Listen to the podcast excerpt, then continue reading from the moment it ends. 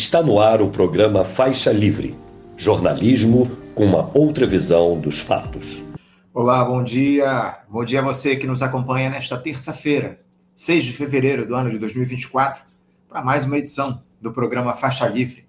Muito obrigado a quem assiste a transmissão ao vivo aqui pelo nosso canal no YouTube, o Faixa Livre. Agradeço demais também a você que acompanha o programa gravado a qualquer hora do dia ou da noite e a quem nos ouve pelo podcast Programa Faixa Livre nos mais diferentes agregadores. Faixa Livre é produzido e apresentado por este que vos fala, auxiliado por Isaac de Assis e pela jornalista Ana Gouveia.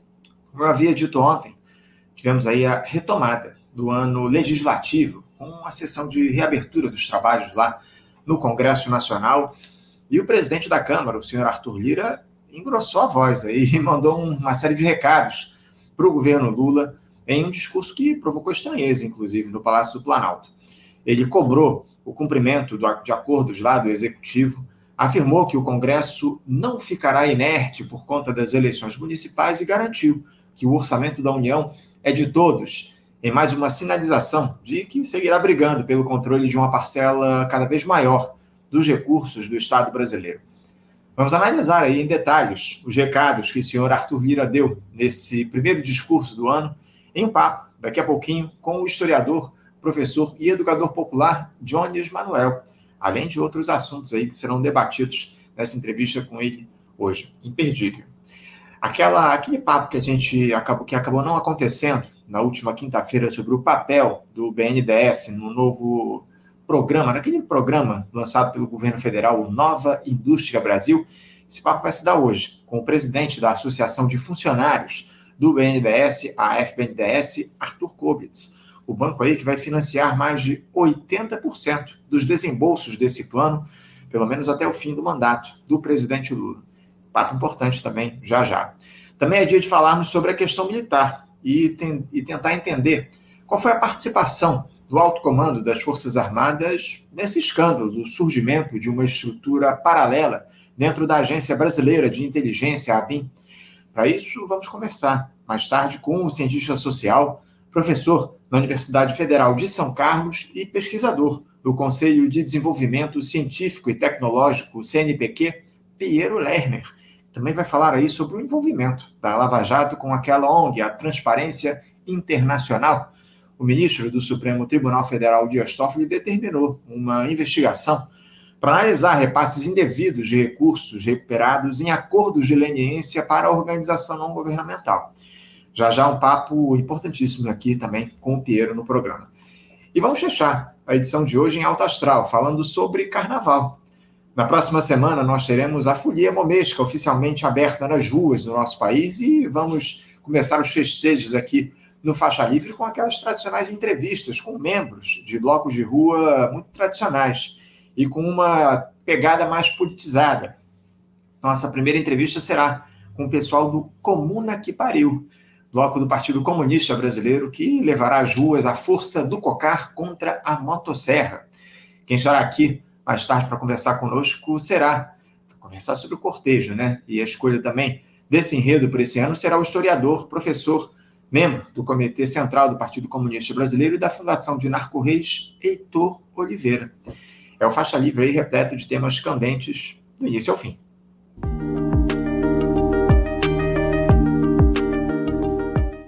Bom, e dando início aqui às nossas entrevistas, como eu adiantei, eu saúdo o historiador, professor e educador popular, Jones Manuel. Jones Manuel, bom dia.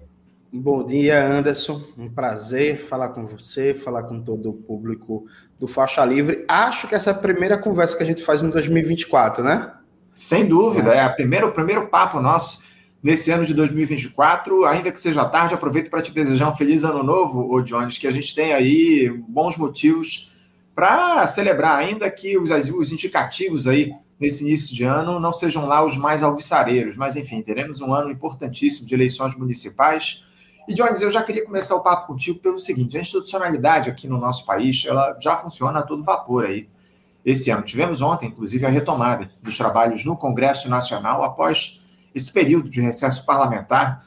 O Judiciário já tinha voltado aí aos trabalhos na sexta-feira da semana passada e teremos aí um ano onde as articulações políticas devem se impor frente aos interesses da população, lamentavelmente.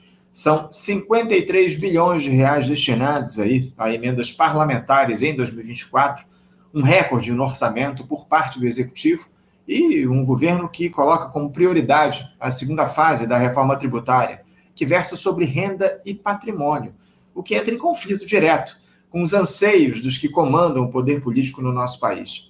Jones, antes da gente aprofundar a análise sobre aquele discurso de ontem que o senhor Arthur Lira fez na abertura dos trabalhos do Congresso Nacional, eu queria te questionar a respeito do seguinte: o que, é que a gente pode esperar do legislativo esse ano eleitoral? O governo Lula terá espaço aí para levar as suas pautas à frente em um cenário onde há muita reclamação sobre a articulação política dessa gestão? Vamos lá, Anderson. Antes de entrar propriamente na sua pergunta, eu gostaria de tomar uma liberdade e deixar uma pergunta para o próximo, para o próximo convidado, o Arthur, do BNDES, que é que acho que é um tema fundamental, que é questionar se o papel do BNDES é ajudar na privatização de escola, de creche, de posto de saúde, de presídio, de floresta e por aí vai. Né? Hoje no Brasil, é, a gente tem o maior pacote de PPPs da história brasileira. Só para esse ano estão contratadas 329 PPPs, né, parceria público-privada. É mais do que Bolsonaro conseguiu fazer em quatro anos aqui em Recife, na minha cidade. Tem está contratado 40 PPPs para construção e gestão privada de unidades básicas de saúde. Então, assim, eu acho que o BNDES é um, um instrumento fundamental para a gente ter uma política econômica que atenda os interesses da classe trabalhadora e da soberania nacional, mas o papel do BNDES não é estar tá estimulando a desestatização de serviços públicos em parceria com o PPI, o Programa de Parceria de Investimentos, que foi criado pelo Michel Temer, que se mantém até agora e que está operando, por exemplo, agora em abril, dia 6 de abril, vai ter na Bolsa de Valores de São Paulo uma espécie de leilão, a escolha né, da empresa que vai gerir duas unidades socioeducativas em Minas Gerais, parceria do governo Zema com o governo Lula. Assim, privatizar o sistema socioeducativo em lugar nenhum do mundo, assim, pegue todos os países do mundo, em lugar nenhum do mundo, isso acontece. Isso está acontecendo no Brasil, a partir de iniciativa do governo Lula, via decreto 11.498, com participação ativa e proativa do BNDES. Então, assim, o papel do BNDES é ajudar a privatizar políticas públicas, inclusive presídios? Eu espero que não. Dito isso, é... veja, a gente tem um, um, nessa era da internet, Anderson, é muito difícil você cultivar a memória, né? Porque toda semana acontece um fato novo, acontece uma coisa nova, as pessoas esquecem das coisas. Veja, gente, isso é factualmente documentado, viu?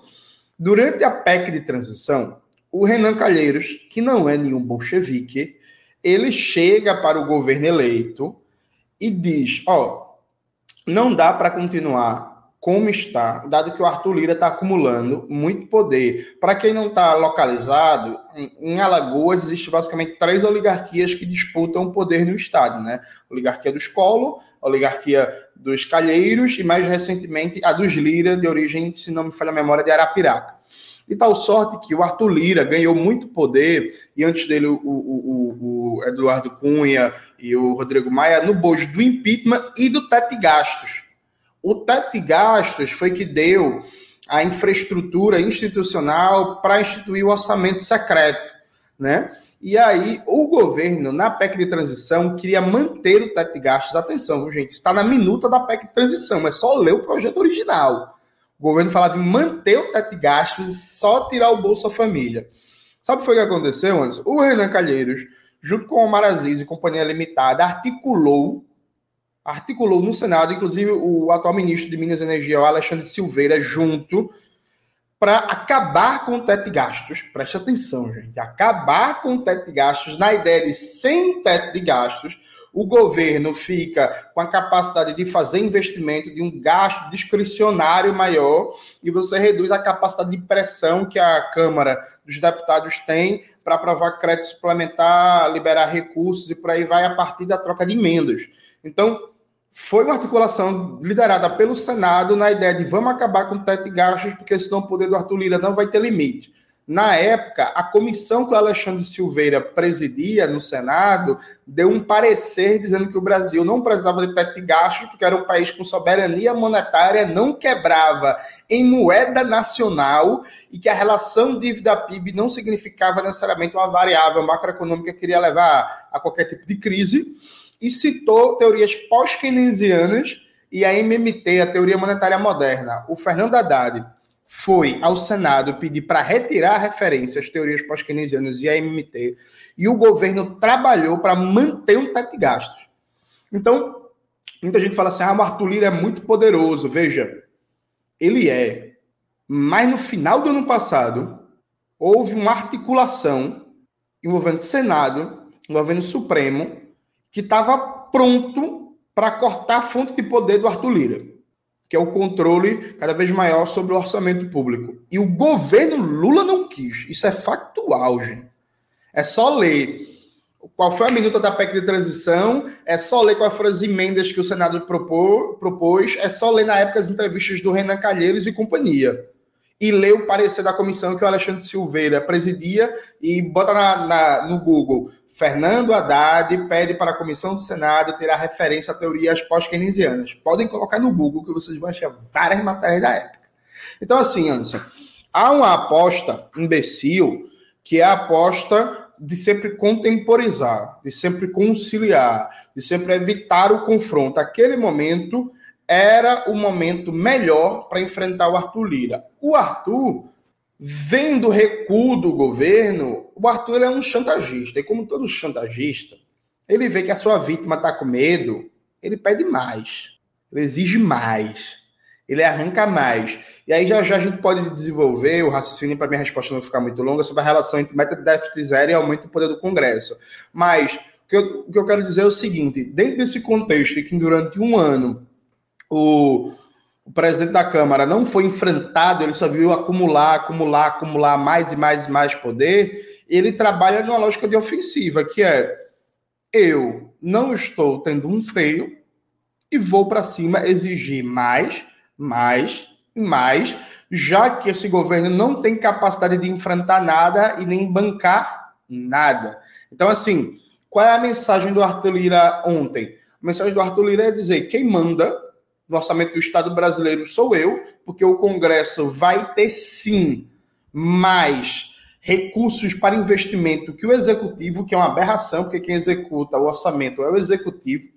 E a resposta do Rui Costa e do Alexandre Padilha é a resposta de dois covardes, duas figuras sem brilho, sem sangue nas veias, contemporizando com Arthur Lira e naturalizando esse discurso de, de chantagem. Como sempre, a exceção na, na, na bancada petista, o deputado Lindenberg Faria fez uma resposta, um discurso corajoso, firme, mas assim, uma andorinha só não faz verão, e esse governo está prostrado e está rendido à cidade oficial do Arthur Lira.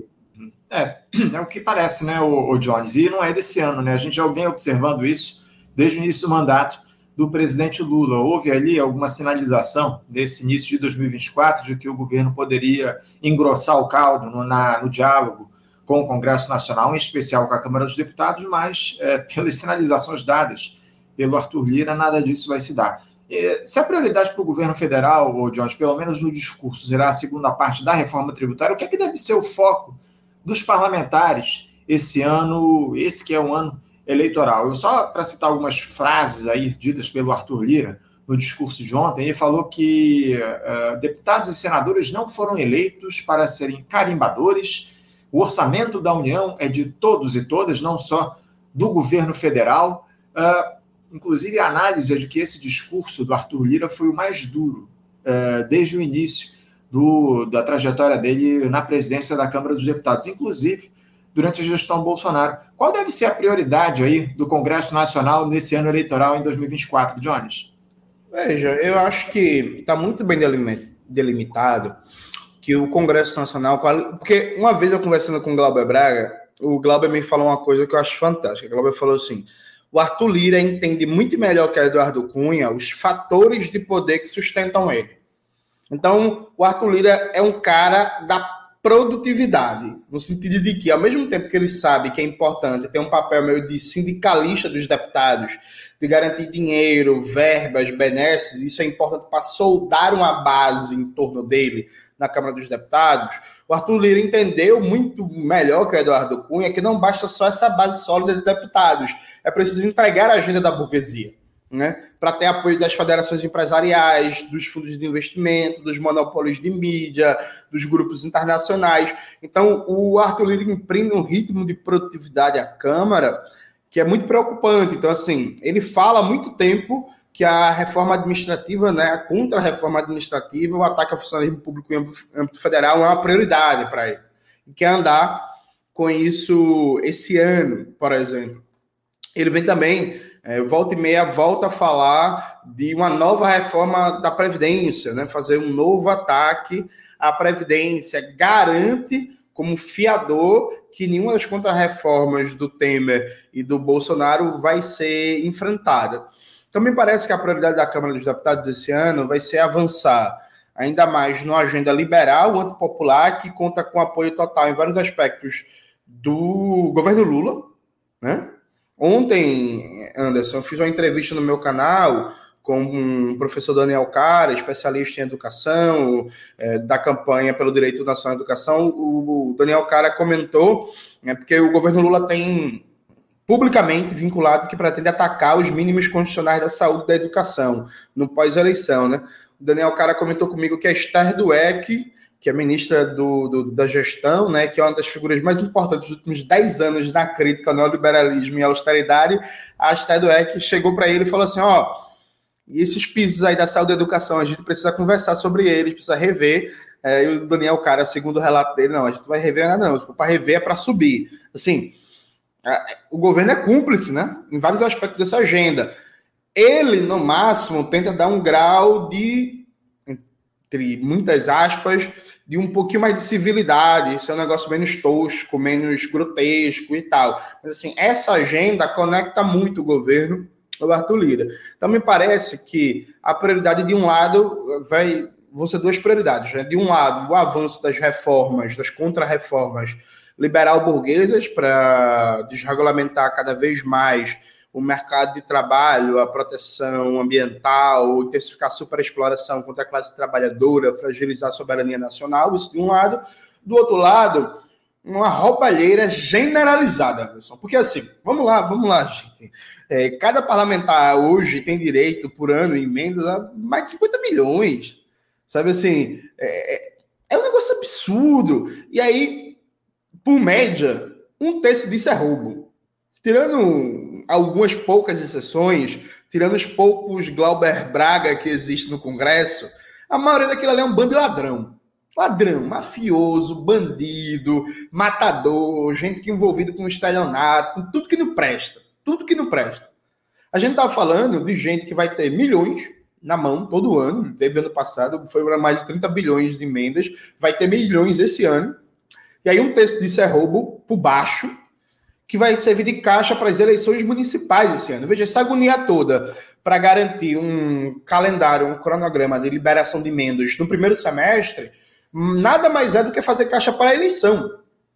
É disso que a gente está falando. A gente está falando de liberar para o, o parlamento executar um orçamento que deveria ser papel do executivo. Liberar tudo sem planejamento, sem coordenação, sem coerência, sem estudo, liberar tudo no primeiro semestre para fazer caixa para a eleição, para garantir o apoio a vereadores e a deputados. E aqui, Anderson, inclusive, tem um aspecto que a gente precisa fazer um debate, que é esse crescimento violentíssimo do peso das emendas parlamentares tem como consequência o fato de que a tendência à renovação na Câmara dos Deputados vai cair cada vez mais.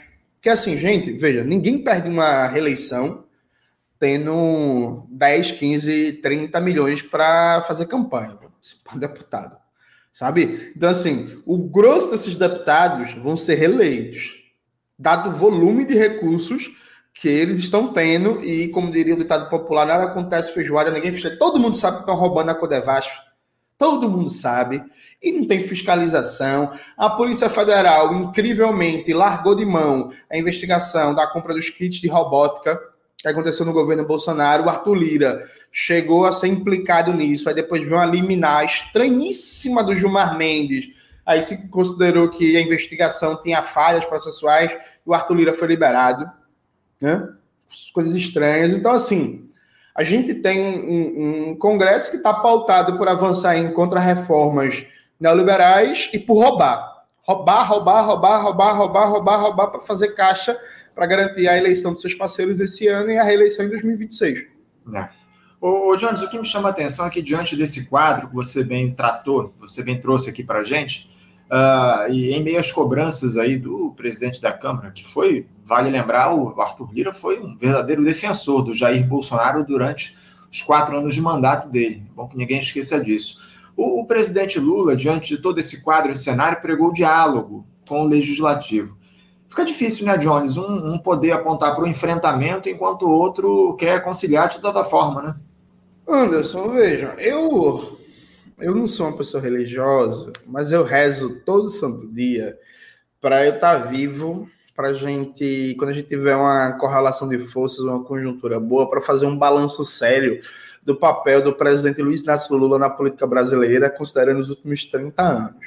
Porque, veja, é, depois de 8 de janeiro, o Lula teve uma oportunidade fundamental, única, de fazer uma reforma nas Forças Armadas e de enfrentar os aspectos institucionais mais gritantes da tutela militar. Foi a melhor oportunidade desde o fim da ditadura empresarial militar, sabe? É, é disso que a gente está falando, gente. Foi a melhor oportunidade desde o fim da ditadura de passar limpo o papel das Forças Armadas na arquitetura do Estado brasileiro. Lula deixou passar. Frente à denúncia da crise dos Yanomamis, que ali foi o melhor momento, inclusive, de visibilidade institucional, de visibilidade institucional, para a gente fazer uma, um grande avanço de demarcação e proteção das terras indígenas sabe? Inclusive naquele momento que a atenção do mundo inteiro estava voltada para a questão indígena no Brasil. Deixaram passar. Na PEC de transição, poderia ter se acabado com o teto de gastos, que tinha correlação de forças para isso, institucional no Congresso, e reduzir o papel das, das emendas parlamentares, da chantagem parlamentar é, na, no, na apropriação do orçamento público. Se deixou passar. E aí, na prática, todas as possibilidades de alterar a correlação de forças, mexendo nos fatores de poder, tudo o governo está deixando passar. Veja, todo mundo sabe, Anderson, em Brasília, e você que tem mudado com muita gente já deve ter ouvido essa história também, todo mundo sabe que o Arthur Lira está esperando passar a eleição municipal para cobrar o Ministério da Saúde e Educação. Isso no corredorzinho de Brasília, assim, é, é fato dado. Assim, do mesmo jeito que a gente sabe que esse ano o Corinthians vai ser campeão do, do Brasileirão, todo mundo sabe que passando a eleição, o Arthur Lira vai exigir o Ministério da Saúde e Educação. Não tendo, vai começar o zoom, zoom de impeachment. Assim, não tenha dúvida, articula com algum deputado irrelevante do Baixo Clero ali um, um, uma apresentação do pedido de impeachment, o Arthur Lira fica segurando a, a aceitação ou não do, da abertura e fica fazendo a chantagem no governo até conseguir o que quer. E a depender de como se desenrolar as coisas, isso pode até ir para votação. Então, há uma, uma, um elemento que é, é, é, é uma, um eterno postergar de enfrentar as questões centrais, conciliar com todo tipo de inimigo, aplicar a agenda do inimigo ou do adversário, ou do que é retoricamente adversário, e simplesmente ir jogando o país no buraco. E jogando o país no buraco. Né? Porque as pessoas esquecem que, por exemplo, a Dilma levou o golpe do vice dela, né? Na aliança com o PMDB, que o Lula fazia questão. É isso? Pronto. O dia desse, o pessoal tava brincando, ah, Tarcísio volta pro PT, numa atividade, o Tarcísio é do DENIT, era do DENIT e tal. Pois é, né? O tipo de gente que estava no DENIT. Sabe? Enfim, isso não é uma coisa boa. Então, a, postura do, do presidente Lula é uma postura irresponsável com o país e com a classe trabalhadora. Sabe por quê? Porque se isso não for é, enfrentado agora, Anderson, a gente caminha cada vez mais para uma tese semi-parlamentarista ou semi-presidencialista, que é uma tese que já é defendida publicamente pelo Gilmar Mendes, pelo Roberto Barroso, pelo Reinaldo Azevedo, por uma porra de ministros do STF. E aí imagine, o Brizola e o Darcy, o Darcy Ribeiro escreveu um manifesto presidencialista né, no plebiscito que teve sobre presidencialismo e parlamentarismo. A América Latina, e particularmente o país das dimensões do Brasil, ele tem uma tradição que a gente nunca teve um congresso progressista de esquerda. Mas a gente já teve vários presidentes, ao menos de uma origem progressista. Né? Imagina se a gente não tem mais a prerrogativa de eleger o presidente da República com plenos poderes. A capacidade de, no âmbito da institucionalidade do capitalismo, fazer uh, reformas ou políticas de interesse da classe trabalhadora vai diminuir de uma maneira violenta, se é que vai continuar existindo. Então, assim, a contemporização com Arthur Lira infinito é o governo Lula tentando sobreviver a impressão que dá em muitos momentos que o Lula pensa fundamentalmente na biografia dele, é o governo Lula tentando sobreviver e jogando o país no buraco. É isso, jogando o país no buraco. Porque, concluindo a resposta, veja, o presidente da República, ele tem um comando da PF, sabe? Não, não é nada fora do comum, ou nada fora das prerrogativas do presidente, eu dizer assim, ó, a prioridade do meu governo nesse ano vai ser combater a corrupção e o mau uso de dinheiro público. Por causa disso, estou determinando ao Ministério da Justiça uma grande, uma grande revisão, um olhar minucioso sobre o que foi feito nos últimos quatro anos, buscando corrigir é, maus feitos e mau uso de dinheiro público. E aí coloca a Polícia Federal com foco investigar todo o desvio de dinheiro, todo, todo superfaturamento de obra, todo tipo de malícia que foi feita com orçamento secreto durante o governo Bolsonaro. Roda o Arthur Lira e roda uns cento e tantos deputados. E aí o governo, inclusive, fica com o instrumento na mão até para negociar. Se quiser negociar com bandido, fica com o instrumento na mão para dizer assim, ó, oh, meu querido, vem cá, eu tenho aqui viu? Tem esse processo, tem esse, tem esse, tem esse. Você é envolvido com isso, você é envolvido com compra de, de, de dentadura, de 10 mil dentaduras numa cidade de, de 5 mil pessoas, você é envolvido com a compra de 30 mil cadeiras de rodas numa cidade de 8 mil pessoas, tá? sabe? O governo abre mão de fazer isso. Então, assim, é difícil. É, tem, tem, tem coisas que são é, é, bem difíceis de você aceitar nem explicar, porque explicar está claro. O governo Lula é um governo que necessariamente opta por uma governabilidade de rendição burguesa. É isso, né? De aplicar a agenda da burguesia, manter o modelo neoliberal com, com algum olhar social, com algum olhar de preocupação nacional e só. Agora, é difícil aceitar que estão jogando com o futuro da classe trabalhadora e o futuro do Brasil dessa forma irresponsável. É isso. Jones, eu queria mudar um pouquinho de assunto para falar a respeito desse escândalo da ABIN paralela, né? Teve aí envolvimento do bolsonarismo nessa espionagem, desafetos do ex-presidente, mas que contou também com a inação da gestão Lula, ao não desmontar a dinâmica criminosa que se estabeleceu dentro do órgão no início do governo. Uh, eu queria uma avaliação sua a respeito. Você acha que isso pode ser colocado na conta da conciliação que foi construída para a efetivação desse governo ou há outros fatores aí envolvidos nessa, digamos assim, paralisia do governo Lula em relação a bem a mudanças estruturais no órgão? Veja, Anderson, é, aqui no Brasil tudo virou motivo de graça, né? De meme e tal. Aí eu tava, eu vou fazer esse preâmbulo para chegar na, no âmago da pergunta, né? Estava assistindo aquele documentário do Globo News, A Democracia Resiste. E aí tem uma parte do documentário que eu achei chocante, mas todo mundo achou graça. Achou engraçadinho, fofo, que é assim. Tá no meio da ação lá em Brasília, e aí tá se decidindo quem ia ser o interventor, né, na segurança pública do Distrito Federal. E aí o Dino não podia por causa do, do, do, do mandato de senador que ele assumiu, estava licenciado para ser ministro. Aí começou o debate e tal, o Dino falou assim, não, vai o Capelli. E aí o Capelli, Ricardo Capelli e o Flavirino começam a rir, a brincar, dizendo que o Lula não sabia quem era o Capelli. Perguntou quem é esse Capelli, o que é que ele faz, ele é policial, ele é, ele é advogado e tal. E aí, graça, Dino Rio, Capela Rio, todo mundo ri. Mas veja, quer dizer que o presidente da República não sabia o número dois do Ministério da Justiça. Veja, com todo respeito aí ao Ministério dos Esportes, ao Ministério da Pesca, ao, sabe? A gente não está falando de um ministériozinho menor, né? A gente está falando de um ministério central na arquitetura do Estado burguês, especialmente naquele contexto ali pós-derrota do Bolsonaro e todos os desafios que estavam colocados. O Lula não sabia quem era o Capé. Número dois do Ministério da Justiça. Isso por um lado. Por outro lado, o documentário Democracia Resiste mostra também que quando começou o caos em Brasília, o Lula perguntou para o Dino o que fazer. O Lula não tinha ideia o que fazer. Aí o Dino, inclusive depoimento do Lula e do Dino.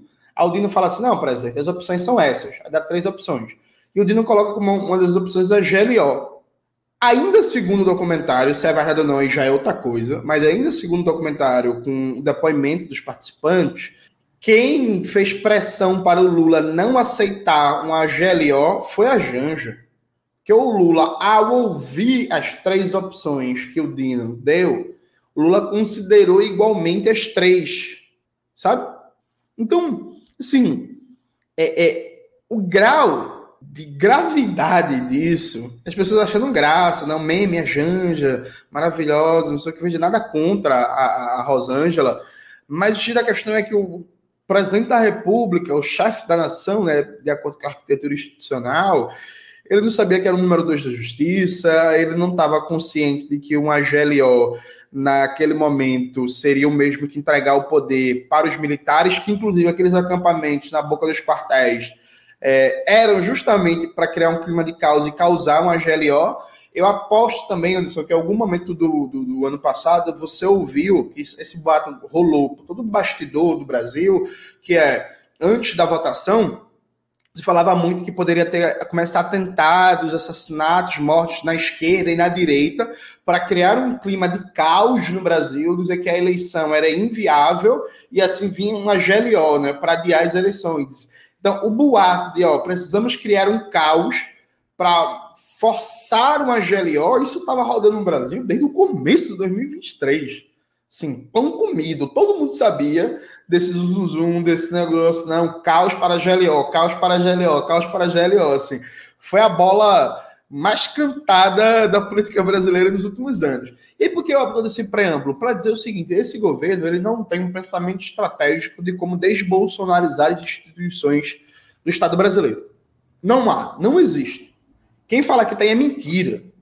A ideia é pensar por uma lógica de uma rotina burocrática administrativa. Então, vários órgãos, isso é verdade, né, foram desestruturados, trabalhos descontinuados, memória institucional perdida, políticas públicas interrompidas, banco de dados totalmente bagunçados e por aí vai. Beleza, tudo isso é verdade.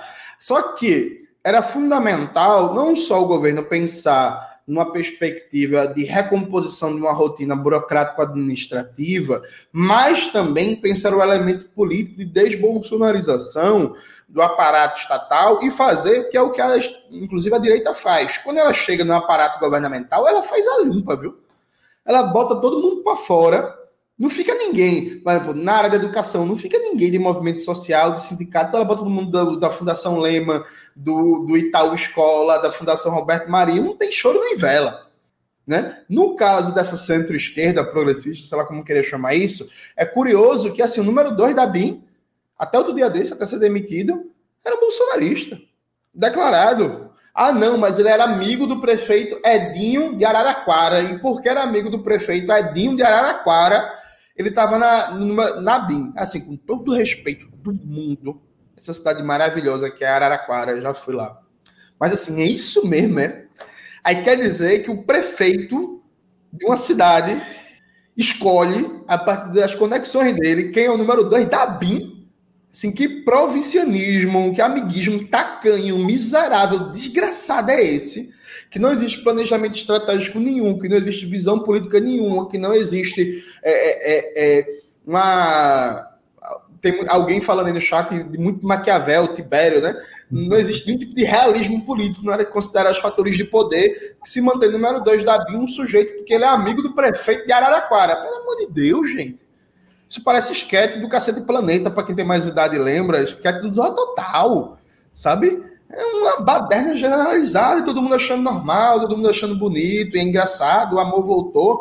Mas assim, o grau de, de absurdo disso é, depois de tudo que aconteceu, a alta cúpula da BIM se manteve. Uhum. Não teve limpa. Sabe? Tipo, é, até, Anderson, desculpa só me estender, mas veja, até hoje tem uma coisa que as pessoas esqueceram. No 8 de janeiro, alguns grupos ali foram diretamente roubar HDs e computadores. Né? Tipo assim, eles sabiam onde é que estavam os computadores com informações sensíveis, foram diretamente lá, pegaram os HDs e sumiu, gente. Vocês acham que isso foi trabalho de quem? Assim, quem é aqui dentro? Porque assim, eu, por exemplo, mesmo se eu pesquisar muito na internet, eu tenho seríssimas dúvidas se eu vou achar de público a informação onde, onde é que tem computadores no, no, no prédio governamental com informações sensíveis para ir direto, é isso mesmo, direitinho na sala para roubar os HDs com informações sensíveis. Vocês acham que quem foi que fez isso? Serviço de inteligência, né, gente? Sabe? E, né, e, e, os caras se mantiveram depois de 8 de janeiro, é isso mesmo? Uhum. Aí depois leva um golpe e não sabe por quê. Jones, você falou aí, você citou o número 2 da BIM, o Alessandro Moretti, que era lá amigo do prefeito de Araraquara, o Edinho Silva, mas ah, parece que essas pessoas que nomearam, que mantiveram esse cidadão no cargo, esqueceram que ele também era amigo do Anderson Torres, né, ex-ministro da Justiça do Jair Bolsonaro, que foi um dos, dos idealizadores. Eu, pelo menos, trato dessa forma. Lá do 8 de janeiro, atuou diretamente para toda aquela baderna que a gente observou em Brasília, enfim, muita descoordenação desse governo. Mas eu, eu gostaria também que você repercutisse, Odilon, estamos aproximando aqui no finalzinho da nossa entrevista, mas eu queria que você repercutisse um outro tema aí, que foi essa notícia de que a Marinha do Brasil assumiu o comando de uma força multinacional de combate à pirataria lá no Mar Vermelho. Essa é uma das principais rotas de comércio internacional que inclui o Golfo de Aden, a Bacia da Somália e o Mar da Arábia. O que chama atenção, Jones, é que esses militares que estão lá uh, assumindo essa tropa lá no Mar Vermelho para proteger o comércio são incapazes de impedir a chegada de garimpeiros em terras Yanomami para dizimar aquela população, né, Jones? Eu queria que você falasse um pouco a respeito dessa notícia aí, por favor. Perfeito. Eu acho que tem várias camadas aqui, Anderson. Acho que primeiro, assim, o governo brasileiro, o presidente da República comandante em chefe das Forças Armadas, né? Acho que o governo é, do presidente Lula permitir esse tipo de coisa, sabe? Não. É, como, como sempre, eu diria, é incoerente com o discurso e a prática né, do presidente Lula. Eu acho que a gente não deveria se envolver dessa forma nesse tipo de iniciativa. Eu acho que, inclusive, falta uma revisão muito séria, ampla e sistemática de todos os acordos militares assinados durante o governo Temer e Bolsonaro, sabe? Acho que isso está pendente Falta passar um pente fino e dizer assim: ó, vamos sair daqui, vamos sair daqui, vamos sair daqui. Isso não interessa. Isso por um lado. Por outro lado, eu acho que, de novo, falta muito é, realismo e preocupação com os fatores de poder, no sentido de que todo e qualquer contato facilitado das Forças Armadas Brasileiras com a, o Estado de Israel, né, os funcionários do Estado de Israel e com as forças coordenadas pelos Estados Unidos, facilita articulações, conspirações, trocas de informação, e isso deveria ser é, evitado ao máximo. Então, não faz sentido, me parece, a gente facilitar a dinâmica de articulação entre as Forças Armadas do Estado brasileiro e os principais pontos estratégicos do imperialismo, isso por um lado. Agora, o Anderson, eu queria muito, aproveitando que você tocou na questão dos Yanomamis e dos militares, é, fazer, falar um ponto. Veja, semana passada, uh, ou não, melhor, semana retrasada, começou a circular a edição impressa da revista Carta Capital. Nessa edição, viu uma matéria que basicamente era uma matéria que sutilmente pedia a cabeça da Sônia Guajajara. Era isso. Por quê? A matéria dizia que a Sônia Guajajara estava sendo cobrada dentro do governo para enfrentar os militares que claramente estavam sabotando a fiscalização para proteger os Yanomamis e a Sônia estava calada. Veja, não estou entrando aqui num debate sobre a atuação da Sônia enquanto ministra. Eu acho que tem muito clima de festa também, muita viagem, muito cerimônia de Cannes, Estados Unidos, Leonardo DiCaprio e o Hulk da Marvel e tal, e falta pouco tá mais no Brasil, tá mais na articulação política, na luta, na pressão. Agora, veja, não é verdade, não é verdade que está liberado no âmbito do governo Lula fazer o enfrentamento e o questionamento dos militares. A prova disso é que, por exemplo, o ministro Silva Almeida tentou recriar a Comissão Nacional de Mortos e Desaparecidos desde fevereiro de 2023. Isso chegou nas mãos do Ministério da Casa Civil, do Rui Costa, e o negócio ficou parado porque os militares não querem. O José Múcio é o porta-voz dos militares e a simples recriação de uma comissão, que é um negócio ultra tranquilo, está congelado há um ano nas gavetas do Congresso. Então, veja, hoje, isso é fato público, notório, que inclusive os militares não negam. Os militares eles estão sabotando a fiscalização uh, para proteger os Yanomamis. O garimpo ilegal em Roraima cresceu na região dos Yanomamis 7% em 2023, viu, gente? Preste bem atenção. Em 2023, a região do garimpo ilegal cresceu 7%. Há envolvimento direto, atenção, há envolvimento direto do alto comando do Exército na região, no garimpo ilegal, no contrabando de madeira, no contrabando de espécies raras. Envolvimento direto. Todo mundo sabe disso. Essa própria matéria da Carta Capital falava que tem 30 mil cestas básicas paradas que os militares decidiram não entregar, sabe? E o chefe, comandante-chefe das Forças Armadas, é o presidente da República. Quem nomeia, quem demite o, ministro da Defesa é o presidente da República, sabe? Os militares eles estão usando a questão indígena como mais um fator de pressão, chantagem, encurralamento a esse governo e o governo está aceitando. Isso está criando uma situação que é um desgaste permanente da base da, dos povos indígenas com o governo Lula, um desgaste que, inclusive, se reflete num processo de afastamento que, nesse ritmo, é totalmente compreensível se virar ruptura, porque o governo está muito aquém do desejado. E esse muito aquém passa diretamente pelo não equacionamento da questão militar, dado que o, o governo ele nesse momento tá. E aí veja como tudo está conectado, né?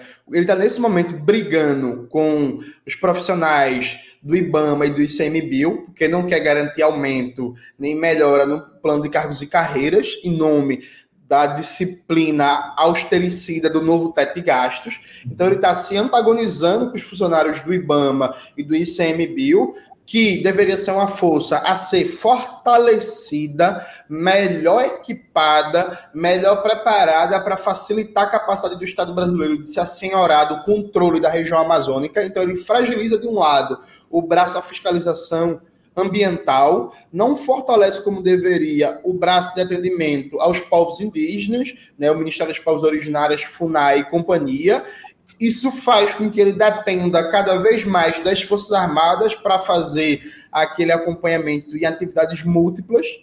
E as Forças Armadas cada vez mais aplicam a sabotagem, uma defesa corporativa dos seus interesses ali na região legal e ilegal, provocando o governo e desgastando ele com a base. Veja, é a fórmula para tudo dar errado. E não é possível, não é possível que as figuras nesse governo achem que isso é um bom caminho que isso vai dar certo, que isso é entregando é, é, tudo, morangos, peiras e mangas aos militares, vai ser um, sabe, algo que vai terminar bem. Assim, é, repito, não é surpreendente, mas é assustador. Tá claro, né, o Jones, que o governo Lula deixou de fazer o enfrentamento à tutela militar nessa gestão. Você citou aí esse tema relacionado a, a, a FUNAI, enfim, a, o ICMBio, a gente vai tratar disso, inclusive, aliás, o IBAMA o ICMBio, a gente vai tratar disso aqui amanhã, no nosso Faixa Livre. Vamos entrevistar um representante da SEMA para falar a respeito dessa greve. O pessoal uh, do, do ICMP, o pessoal da FUNAI, relativa justamente à, à necessidade que há de valorização dessas carreiras. A gente já tratou disso recentemente no nosso programa com a turma do IBAMA, do ICMBio, e vamos novamente fazer esse diálogo no nosso programa, como é que anda a repercussão dessa paralisação dos trabalhos do, do pessoal que faz a fiscalização nessas localidades, especialmente no trato com os povos indígenas. Jones, eu quero agradecer demais a tua presença aqui no nosso programa. Muito obrigado pela tua participação, nosso primeiro papo de muitos, eu espero, nesse ano de 2024. Muito obrigado pela tua presença. Te desejo um ótimo dia de trabalho e um bom carnaval, viu, Jones? Muito obrigado, Anderson. Eu que agradeço. Foi ótimo. E em breve vou espero estar voltando aqui para a gente conversar mais e vou estar acompanhando as próximas entrevistas, que eu quero muito ver a conversa com o Arthur do BNDES. É, faça a minha pergunta, Anderson, por favor. Um abraço.